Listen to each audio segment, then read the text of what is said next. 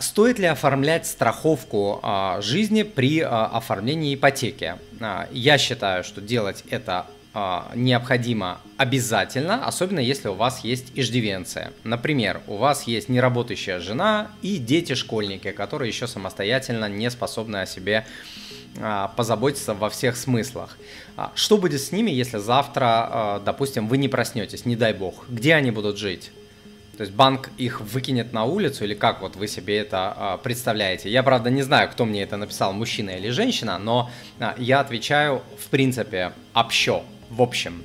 Да, то есть если есть иждивенцы, это делать обязательно а, нужно. Если вы берете а, большой кредит, а, вместе с большим кредитом вы берете на себя большую ответственность, в том числе перед людьми, которых вы любите, перед родными, перед родными и близкими людьми, особенно которые от вас а, зависят.